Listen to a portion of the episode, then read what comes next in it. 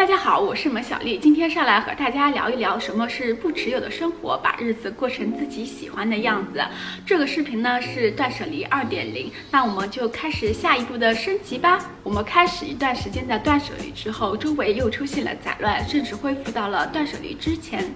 说好的断舍离呢？这是因为我们并没有过上不持有的生活。不持有的生活，并不意味着我们不再拥有新的东西，不再接受新的事物了，而是我们所拥有的每一样东西，都是经过自己精心挑选的，都是自己真正喜欢的。当我们周围的事物都是自己喜欢的，那我们的生活环境一定会焕然一新。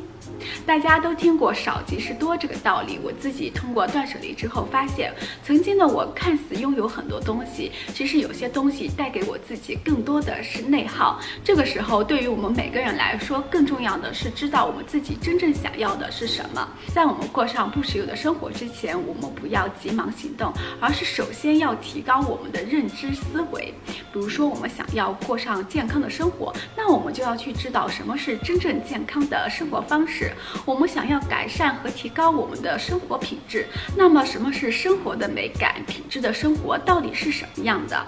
是否能够给我们带来真正美好的生活？这些都是我们在行动之前要升级的，不然我们只能在原有的认知上原地打转，无法跳脱旧有的模式。当我们提升认知之后，我们断舍离掉那些不再适合我们的事物，也是我们自己更加了解自己的时候，我们可以尝试更加适合自己的风格，从而去挑选自己真正喜欢的东西。当然，我们也不要害怕出错。当我们买到一样不适合自己的东西，因此而否定自己，无论是买东西还是人生，在很多地方都是相通的。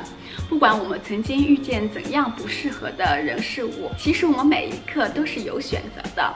我们不要因为沉没成本而害怕去选择、去改变，而继续走那个不再适合自己的道路。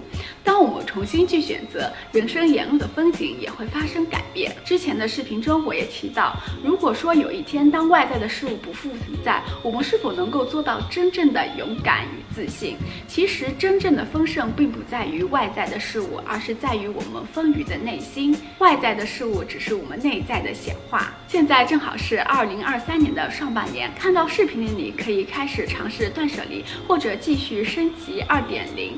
现在就开始过不持有的生活。希望我们每个人都把生活过成成自己喜欢的样子，活出真正的自己。本期干货视频就到这里了，四月也要好好生活。如果你也喜欢我的视频，欢迎关注我的频道，一键三连哟。我们下期干货视频见，拜拜。